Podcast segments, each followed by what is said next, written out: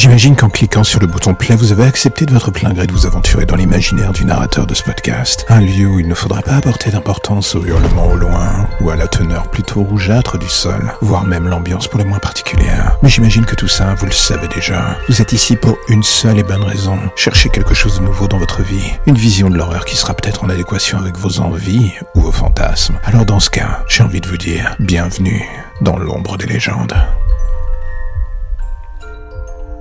L'autre jour, je discutais avec un ami et sur le tapis de la discussion, une phrase est tombée. Un bon podcast d'horreur, c'est quoi? Et là, j'ai envie de dire, c'est vrai, c'est difficile à définir.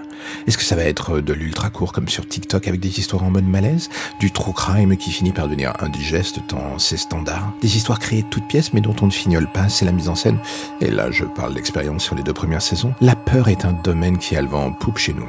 C'est comme le cul, ça touche tout le monde. La maladie aussi, vous allez me dire, mais un podcast Doctissimo, c'est tout de suite beaucoup moins drôle. Alors au fond, avec plus de 500 épisodes au compteur, je devrais plus ou moins avoir trouvé la réponse et arrêter de me poser des questions là-dessus. Oui, enfin ça, c'est dans un monde idéal.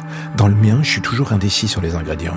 On a tous des zones d'ombre, des fantasmes, des angoisses, des trucs qu'on ne veut pas dire sous peine de passer pour un mec ou une meuf bizarre. C'est souvent dans ces recoins que se niche le meilleur matériel pour la création. Apprendre à connaître ses failles et son côté plus ou moins sombre permet de le dompter et d'y passer et repasser sans trop de dégâts. C'est comme si à la fin de l'écoute des 500 épisodes, on vous offrait un navigo de l'horreur en vous disant n'hésitez surtout pas à revenir. Vous serez toujours les bienvenus dans ce petit monde de l'horreur qui est le mien. Alors oui, j'entends aussi que l'écriture et surtout dans le domaine de l'horreur est une thérapie d'une certaine manière.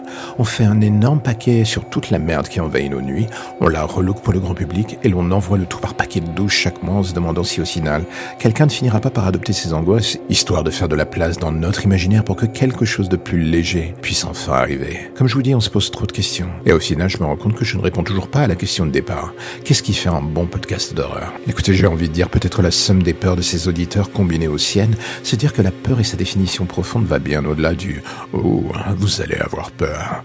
L'auditeur est comme vous, versatile dans ses choix, ses goûts, ses angoisses. Au final, apprenez déjà à canaliser les vôtres, et peut-être qu'au bout du tunnel, elles finiront par rejoindre celles du plus grand nombre.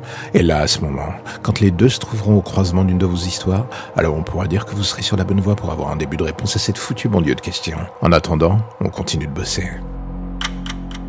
La lumière au bout du tunnel, voilà ce qui vous ramène enfin vers votre petite existence si tranquille.